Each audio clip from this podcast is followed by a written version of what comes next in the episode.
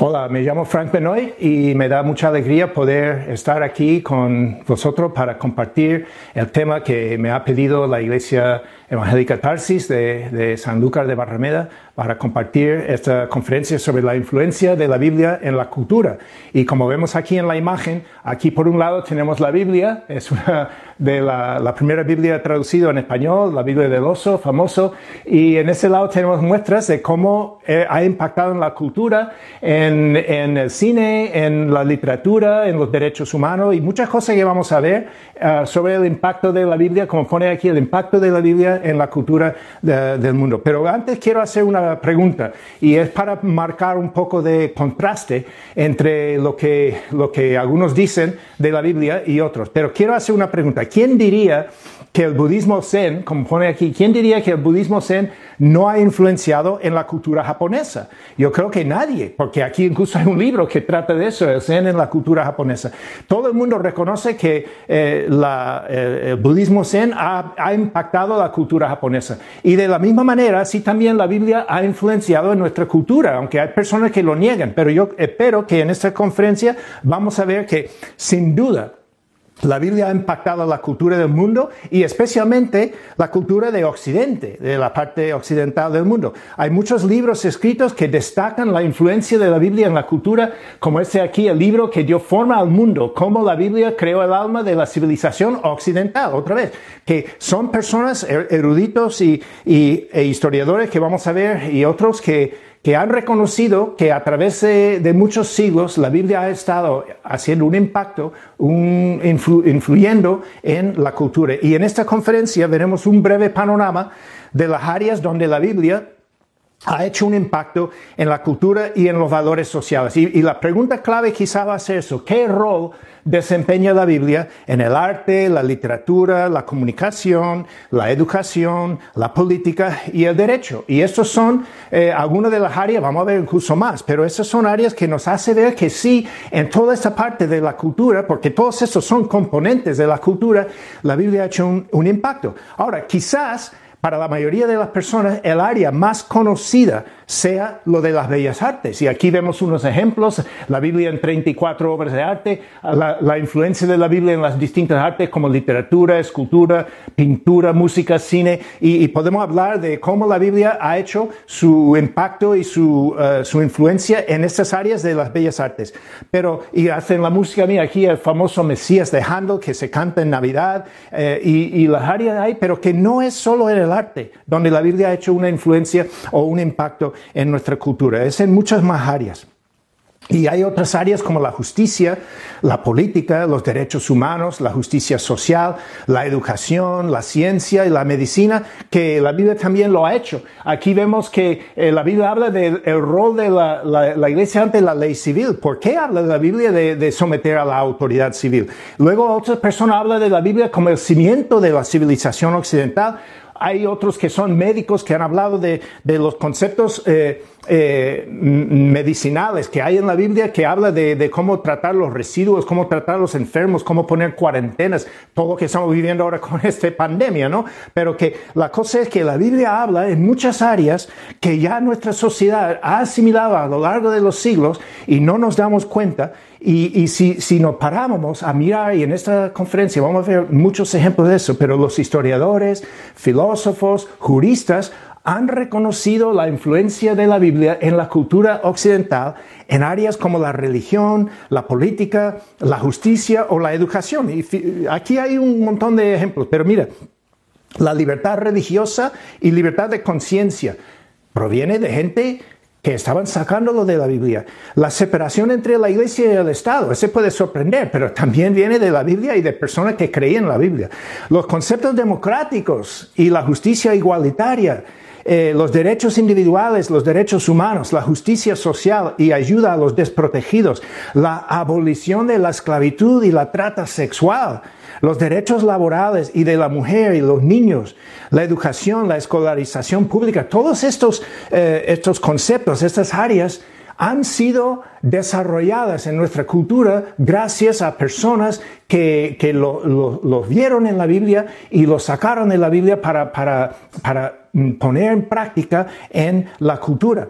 Y también es cierto, porque algunos van a criticar y dicen, no, no, la Biblia solo se ha usado para, para intereses. Bueno, es verdad que hay muchos que han manipulado la Biblia para justificar todo lo contrario a la lista que acabamos de, de, de poner, y eso es cierto, no lo niego. Pero eso ha sido precisamente por torcer la Biblia y no seguir la enseñanza de Jesús en un sentido completo. Y lo que utilizan la Biblia para decir casi lo que sea, no pueden quitar el hecho, y es un hecho comprobado, histórico, no pueden quitar el hecho de que las personas que han creído en Cristo y han puesto por obra sus enseñanzas a lo largo de muchos siglos, fíjate en el rojo, han dejado claros ejemplos de la buena influencia de la Biblia en la sociedad y han ayudado a mejorar el mundo para todos. Y esto es algo que vamos a ver y es algo que empezó a crecer mucho más porque antes del siglo XVI había ejemplos de eso y veremos unos pocos, pero que la gran mayoría viene después de la reforma del siglo XVI, hasta llegar a nuestros días de hoy y siguen con nosotros. Y muchos no saben qué es la reforma. Cuando hablamos de la reforma del siglo XVI, fue un despertar religioso en el cristianismo occidental impulsado por la Biblia. Ahí se ve la influencia. Y que afectó a toda la vida, esta es la cultura, toda la vida es la cultura del mundo en el mundo occidental, aquí en Europa occidental, trayendo muchas cosas. Y aquí hay una breve definición, pero es la tercera que quise sacar más grande aquí en el rojo. Y dice aquí al final, después de hablar que ese movimiento religioso del siglo XVI tal, dice, alteró por completo el modo de vida. Se está hablando de la cultura, el modo de vida, la, sociedad de Europa occidental inició la edad moderna en que estamos todavía. Y por eso decimos que la influencia de la Biblia ha impactado, ha influenciado, ha influido en la cultura de tal manera que hasta hoy día todavía estamos eh, eh, viendo y estamos viviendo y practicando muchas cosas que son gracias a la influencia de la Biblia. Ahora, aquí hay una definición de un historiador. Dice, a diferencia del Renacimiento, el famoso Renacimiento con Leonardo da Vinci, con, con eh, los científicos como, eh, como Copérnico y toda la gente del siglo, eh, el humanismo también del siglo XIV, siglo XV, este famoso Renacimiento que, que afectó solamente a la gente rica, los nobles, la clase alta, los que podían comprar obras de arte y todo eso, los papas ricos y todas las personas así, pues Dice, a diferencia de eso, la reforma afectó directamente a casi todo europeo. Cada persona, no importaba la clase, y obligó casi a todos a decidir entre lo viejo y lo nuevo, el viejo mundo y lo que iba a venir. Al hacerlo, dice este historiador, el movimiento de la reforma, mira lo que dice, transformó profundamente el curso de la civilización occidental y tocó todo aspecto de la existencia humana. La cultura, la civilización occidental, estamos hablando de la cultura occidental. Todo aspecto de la existencia humana, está hablando de la vida y la cultura, la sociedad, todo lo que tenemos. Y dice, mira cómo concluye, el moderno mundo occidental, pluralista, culturalmente fragmentado, para bien o para mal, es en gran parte hijo de este tumultuoso y significante movimiento. Así que todo eso es por influencia de la Biblia. Entonces la pregunta que hicimos al principio sobre el impacto del budismo zen en la cultura japonesa, pues claro que sí. Pues solo a base de lo que hemos visto hasta aquí podemos decir que claro que sí, la Biblia ha influenciado en la cultura. Ahora, muchos no saben eso, pero en la sede de la ONU en Nueva York hay un versículo de la Biblia. Fijaos esto, el versículo de Isaías capítulo 2, versículo 3 a 4 está grabado y esculpido en una escultura y grabado en una pared en la entrada del edificio de la ONU en, Nueva York. Y aquí vamos a ver si lo buscas en Wikipedia, hasta pone el versículo de la Biblia en Wikipedia, aquí está, y dice, lo he sacado ahí más en grande, pero dice, la frase proviene del libro de Isaías en la Biblia. La Biblia en la ONU, pues sí, la Biblia ha influenciado hasta en la filosofía original de la ONU, en la Carta Universal de Derechos Humanos. Estos conceptos vienen de la Biblia. no han puesto ahí un versículo del budismo zen, vamos para atrás. Aquí no hay un versículo del Corán o de la Bhagavad Gita. Aquí hay una, un versículo de la Biblia y eso es porque la Biblia ha hecho este, este impacto, esta influencia en la cultura occidental hasta en, en la sede de la ONU, donde todo el mundo reconoce, de ahí brota la Declaración Universal de eh, derechos humanos. Ahora, un famoso historiador de la Universidad de Yale en, Estados Unidos, eh, hace unos 80 años, escribió, dice, además, con su énfasis sobre el derecho y el deber del juicio privado, estamos hablando de, de derechos individuales, derechos privados, el protestantismo, está hablando después de la reforma del siglo XVI, el protestantismo puso el énfasis sobre el individuo y por ende, en sus formas más desarrolladas, tendía hacia qué? La democracia. Y dice, de hecho, no es para demasiado afirmar, fíjate lo que dice este, es un historiador de Yale, una universidad súper famosa en, en todo el mundo. Dice que no es demasiado afirmar que la democracia moderna es hija de qué? La reforma protestante.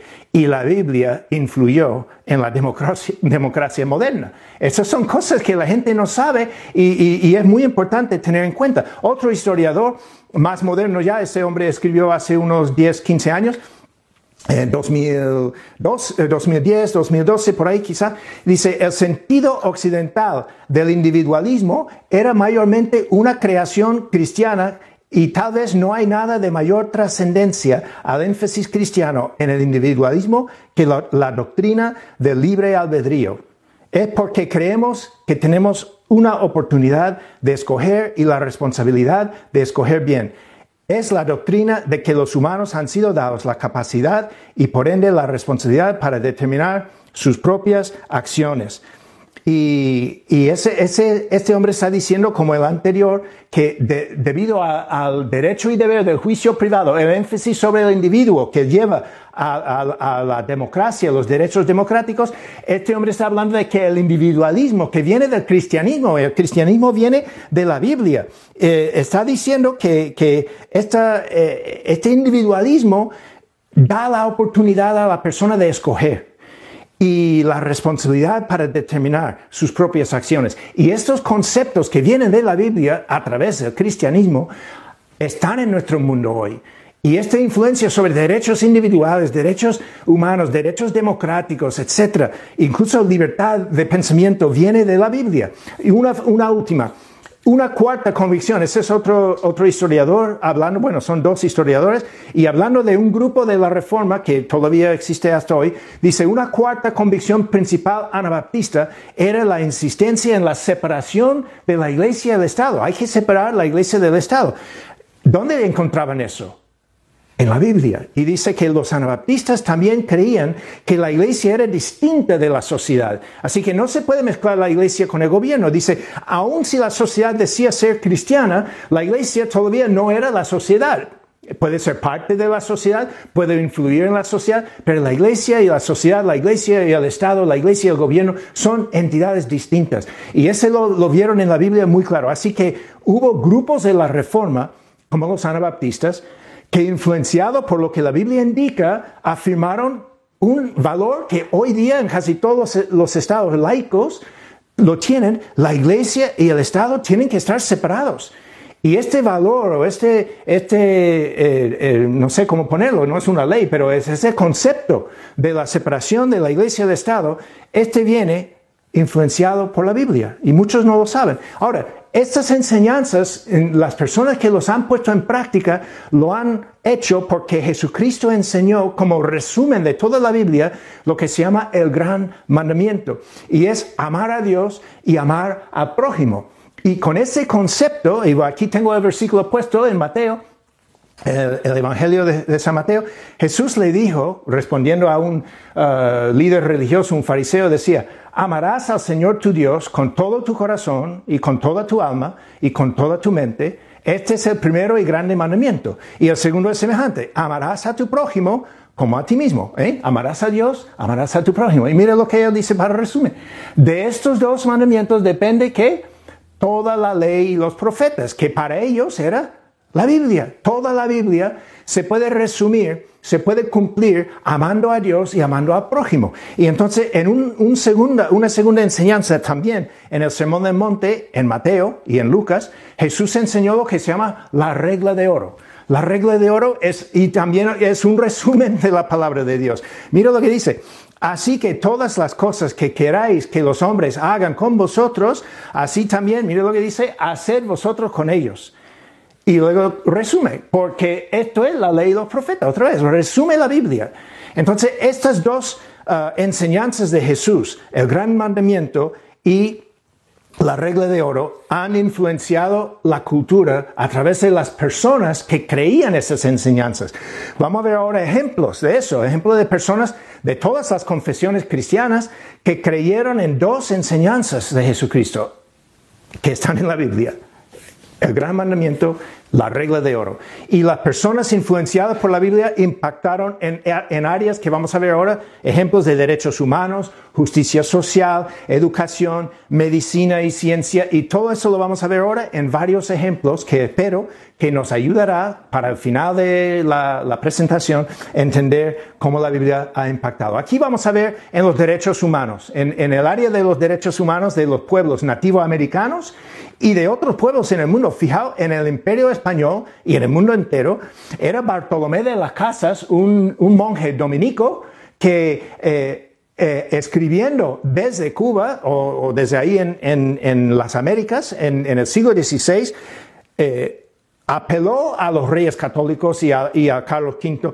de proteger a los indígenas en América y él logró que la corona española pasó lo que se llama la ley de Indias, que, tenía en, principio, tenía que proteger a los uh, los indios, los nativos americanos. Y luego también él, él uh, solicitó protección para los niños, los ancianos, los enfermos. Pero ¿de dónde saca Bartolomé de las Casas estas cosas. Lo saca de la Biblia, de las enseñanzas de Jesús de amar al prójimo. Y el indígena es mi prójimo. Entonces tenemos que hacerlo de esa forma. Pero luego va más allá de solo los derechos humanos en América. Es para todo el mundo. Y aquí tenemos Francisco de Victoria, otro monje dominico español que es considerado, no sé si podéis verlo aquí abajo, el padre de los derechos humanos y del derecho internacional. Y, los derechos humanos es un concepto que este monje español eh, sacó en el siglo XVI y de ahí otro eh, autor protestante también en el siglo XVI, eh, Hugo Grocio,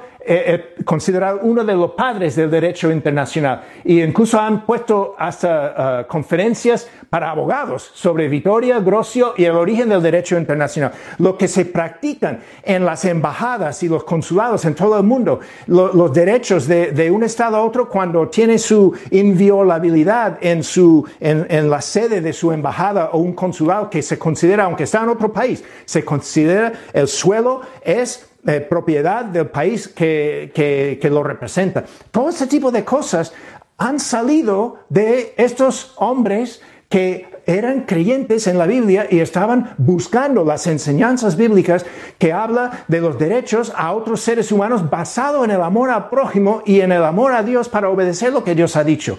Y entonces, eh, muchos no lo saben. Otro ejemplo, en los derechos humanos y en la abolición de la esclavitud de los africanos en los imperios británico y español. Y en el imperio británico era este hombre, William Wilberforce, un inglés parlamentario a, primeros del siglo XIX, que logró el fin de la esclavitud en el imperio británico. Le costó más de 20 años de lucha, pero al final eh, el Parlamento británico aprobó la abolición de la esclavitud en todo el imperio británico. Y él decía aquí, gracias a Dios que he vivido para ser testigo de un día en el que Inglaterra está dispuesta a dar 20 millones de libras esterlinas por la abolición de la esclavitud. Ese sería, es una cantidad eh, increíble en aquel tiempo. Estamos hablando de 1830 eh, y tanto. Y en aquel tiempo 20 millones de libras esterlinas, es como decir hoy mil millones de euros. Gracias que el gobierno de España está dispuesto a dar mil millones de euros para liberar ¿Quién va a, poner una cantidad tan grande? Y él decía eso. Pero ahora tenemos un español a su lado, un, un, español evangélico del tiempo, lo que aquí se llama la Segunda Reforma, Julio Vizcarrondo Coronado. Y este hombre era un anglicano español y, su vida fue una lucha por la libertad y la justicia social. ¿Dónde sacó esas ideas? De la Biblia. Y él creó la Sociedad Abolicionista Española para traer uh, uh, libertad a los españoles. Y era presidente de, la Unión Evangélica eh, en España y consiguió el culto libre en Madrid. Y este hombre, gracias a él, en 1875, España abolió la esclavitud en el imperio español, lo que quedaba en aquel tiempo, Filipinas, Cuba, Puerto Rico, etc. Y, y lo quitó. Gracias a eso. Y esos dos hombres, uno inglés, otro español, ellos estaban movidos eh, a buscar derechos humanos y como los, anteriores, los derechos humanos de, los pueblos nativoamericanos o de cualquier pueblo en el mundo, eh, derechos humanos para los esclavos africanos, pero estaban movidos por la Biblia. Vamos a seguir.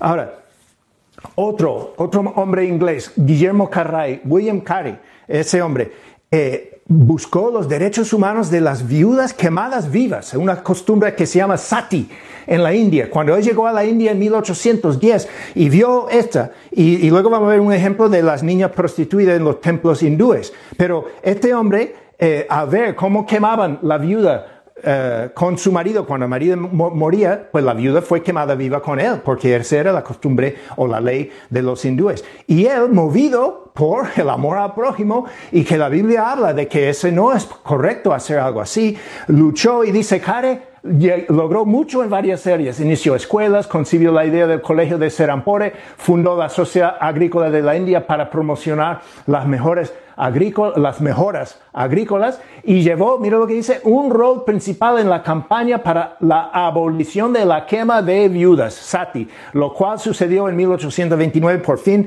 el, eh, el gobierno británico prohibió esta práctica en la India, gracias a la intervención de un hombre que seguía la Biblia y creía en la Biblia. Ahora, eh, más cerca al siglo, la primera parte del siglo XX, tenemos a una mujer, también inglesa, Amy Carmichael. Y Amy Carmichael luchaba para rescatar las niñas prostituidas en los templos hindúes en la India. Y gracias al impacto de la Biblia en la vida de esas personas, la cultura de maltratar a las mujeres, las viudas, las niñas en la India empezó a cambiar y se iniciaron leyes para proteger a las personas desprotegidas. Entonces ella llegó a la India cerca de 1890 y durante casi 50 60 años ella luchaba, fundó una escuela, se llama la Rescatadora de Niñas, rescatando a las niñas de la prostitución. ¿Y por qué tenía esta mujer esta convicción? ¿Por qué luchaba tanto? Y es porque ella creía las enseñanzas de Jesucristo en la Biblia y el amor al prójimo y ahora en la justicia social, la ayuda para los desfavorecidos. Hay otra mujer, dos mujeres aquí también, la Madre Teresa, quien no sabe eh, de, ella, que fue y, vivió en la India no sé cuántos años, 60 años, luchando para ayudar a los pobres. Y, y ella, ¿por qué hacía esto? ¿Por qué enseñaba a la gente de, de amar al prójimo? Porque es algo en la Biblia y ella lo encontró en la Biblia. Luego había una mujer inglesa que se llamaba Elizabeth Fry.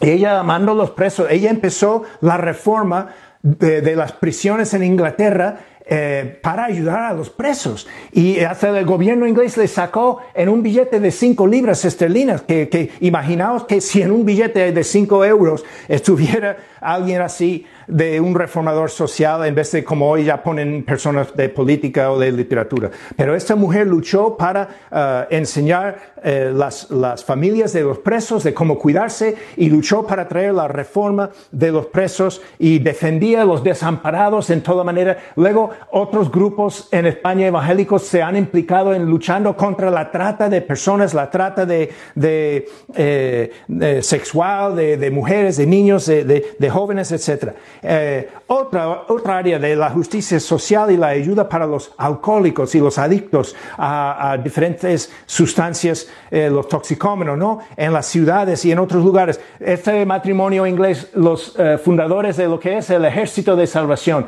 Guillermo, William y Catherine, Guillermo y Catarina Booth, ellos por su convicción en la Biblia, fundó lo que hoy sería una ONG. De, de, hecho, sigue existiendo hoy y es una combinación de iglesia y ONG. Y funciona así. Eh, para ayudar a las personas que estaban marginadas en la sociedad a finales del siglo XIX en, el Reino Unido, en, Norteamérica y hay ahora en todo el mundo, en más de 190 países, hay um, centros del Ejército de Salvación que ayuda a la gente que, que no tiene comida, que no tiene medicinas, que, no, que a lo mejor están con una adicción a alguna sustancia y ayuda a estas personas porque han visto en la Biblia, han sido influenciados por la Biblia de amar al prójimo y traer justicia social y ayuda para esas personas. Luego, en todo el mundo hay un montón de centros de rehabilitación, algunos son católicos, algunos son evangélicos, algunos eh, tratan con eh, drogas, alcohol, ludopatía, eh, lo que sea, pero todo es una ayuda para Mm, obra social para ayudar y, para, mm, para eh, eh, aliviar ese sufrimiento que, que está en el mundo. Y esas personas están movidas porque creen en las enseñanzas de la Biblia. Vamos a hablar de la educación.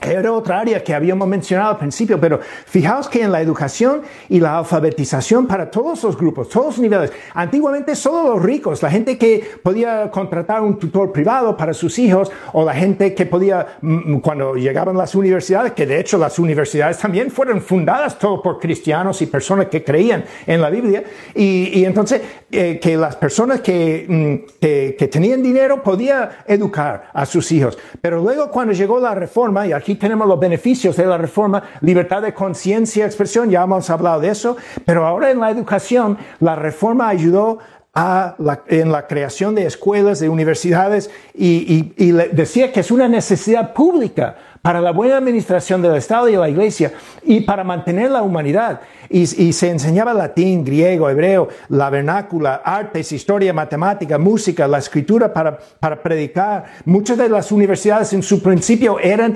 eh, escuelas para enseñar a los, a los predicadores y a los ministros de, de, la iglesia, ministros de culto. La democracia, las ciencias, todo cosa que, que sale como beneficio. Pero en la educación, el más grande educador y el pedagogo del siglo 17 y uno de los más grandes de la historia nació en Moravia en marzo y murió en Ámsterdam eh, en 1592, murió en 1600. Juan Amos Comenio era eh, un checo, eh, era un hombre checo y, y este hombre era un obispo en la iglesia de Moravia. En un, y, y, y, obviamente un hombre obispo de una iglesia obviamente está influenciado por la Biblia, porque la Biblia es lo que ayudó a establecer la iglesia cristiana en cualquier forma que tiene. Luego aquí tenemos un, uh, un sacerdote uh, católico romano, Juan Bautista de la Salle, un francés, y él también es considerado uh, eh, uno de los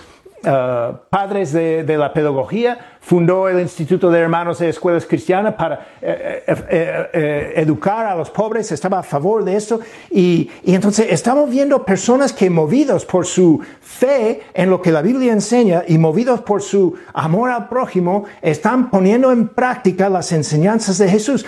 Vamos a hablar ahora un poco de la medicina y la enfermería, porque si paramos en cualquier de esos puntos, podríamos poner un montón de ejemplos de cada área, pero solo he cogido dos o tres en, cada uno, pero en la medicina, la enfermería, el famoso misionero alemán del siglo, XX, Albert Schweitzer, ganó el premio Nobel de la Paz. Y este hombre era un médico, filósofo y teólogo, porque creía en la Biblia, era un, un creo que era de la iglesia luterana, pero fue al Congo y ahí pasó su vida como médico en el Congo, ayudando a la gente con las enfermedades y, y enseñando y tal, y ganó el premio Nobel, Nobel de la Paz en 1952. Pero antes de esto, lo que hoy sabemos como una de las ONG más grandes del mundo, la Cruz Roja fue fundado por ese hombre, Henri Dunant, un suizo que era un uh, miembro de la iglesia evangélica en Suiza, creía en la Biblia, creía en las enseñanzas de Cristo y a base de eso fundó la Cruz Roja y ganó el primer premio Nobel en toda la historia, en 1890 y algo, mm, ganó el primer premio Nobel para él y han hecho hasta en África le ha hecho un, sello de, correo para él. Y luego esta, esta señora aquí, Florence Nightingale, que era una mujer inglesa también, ella empezó el movimiento moderno moderno relativamente, porque estamos hablando hace casi ya 150 mm, años, pero movimiento de la enfermería. Y en la guerra, de Crimea, ella ayudaba en, ah, en cuidar de los soldados enfermos y, y ahí la, la historia o leyenda como quiere llevarlo, por eso está aquí con la linterna en la mano, que ella iba por los campos de batalla, después de la batalla, con una linterna, buscando a los heridos para ayudar a traerlos. Y gracias a ella, todo este movimiento de, eh, preparar enfermeras y ayudar, pues eh, salió adelante. También en, un sentido más moderno, vemos la medicina y la enfermería. Aquí hay una ONG, eh, médicos cristianos solidarios que da consultas por precios simbólicos en esos países eh, en, el mundo en desarrollo. Y aquí un barco de una, una misión eh, mm, médica, es como, es como Médicos Sin Frontera, una así, pero se llama Mercy Ships y tiene dos o tres buques así grandes como, como de la Marina, que es un hospital flotante y va por el mundo, normalmente en los países que tienen menos recursos por toda la zona de África, India, Asia, etc. Y ellos van con esos dos o tres barcos de, de Mercy Ships, va por el mundo ayudando en esos sitios para que las personas que no tienen acceso o muy poco acceso o no tiene dinero para pagar para operarse de cataratas, para quitar un cáncer o, un, o, lo que sea. Ellos van y son médicos, son enfermeras, son técnicos de radiólogos y anestesistas y todo ese tipo de personas, pero lo, lo hacen por la convicción cristiana que tienen y porque han sido influenciadas por la Biblia. Esas son personas influenciadas por la Biblia y, su, y por su influencia en la vida de ellos ellos han impactado en la cultura del mundo hasta hoy día. Entonces estamos viendo eh, una cantidad de ejemplos y podríamos seguir y seguir y seguir, pero es que no tenemos tiempo. Quiero poner uno más en, el, campo de la medicina, de, uno aquí de Andalucía, del primer pastor evangélico en Sevilla en el, en el siglo XIX, Francisco Palomares, que era el primer pastor evangélico en Sevilla y el primer médico evangélico en la, en la España moderna. Él sacó su título de doctor de medicina de la Universidad de Sevilla. Él inventó la medicina, este aquí que se vemos una, una, uh, un jarabe de, de, tos, eh, para la tos, inventó la medicina que salvó la vida de miles de personas entre 1875 y 1915, 40 años. Él con esta medicina salvó la vida de miles de personas en la zona de Sevilla y otras partes, y hasta en Sevilla le han rotulado una calle, en, en la parte de Sevilla Este, la calle Doctor Palomares García, por él. Y es curioso porque con los conocimientos que él adquirió en su doctorado de la Universidad de Sevilla, hizo este jarabe específico para la tosferina y las enfermedades bronquíticas. Y esto ayudó a que miles de personas en Sevilla y alrededor sobrevivieron una enfermedad que mataba a mucha gente andaluza durante décadas, dando alivio y una vida más larga. Y como anécdota, lo pongo aquí abajo porque trabajo en la zona de Coria y Puebla, eh, la apertura de la capilla evangélica en Coria del Río en 1879 fue relacionada precisamente con la ayuda que el dueño del local recibió de lo que llamaban en aquel tiempo el jarabe protestante, porque era un protestante que lo había hecho, y, y le salvó la vida. Este hombre tenía tosferina, iba a morir, tomó el jarabe del doctor Palomares y, y poco a poco se recuperó. Y dice el dueño que era un hermano mayor de la hermandad de, Rocío en Coria. En gratitud al doctor Palomares, que era un protestante, dice, le facilitó el alquiler de un local que era suyo para la primera obra evangélica en Coria. Y en 1978 comenzó la iglesia evangélica actual, que es la segunda obra evangélica. Pero fijaos todos estos ejemplos en, educación, en derechos humanos, derechos internacionales, en, medicina, todo esto, ¿de dónde viene? De personas que están poniendo en práctica lo que son las enseñanzas de Jesús en la Biblia de hacer con los demás como yo quiero que hagan conmigo o de amar al prójimo porque Dios lo, ordena y, y si yo amo a Dios voy a obedecerle. Entonces, Sí que la Biblia ha influenciado en la cultura y en el mundo en muchas maneras para bien. Y lo ha hecho en áreas como la religión, la justicia, la educación, los derechos humanos y mucha ayuda solidaria que podemos seguir dando. Todo gracias a las personas que leyeron la Biblia y creyeron sus enseñanzas sobre el amor al prójimo y la labor de ayudar para construir un mundo mejor.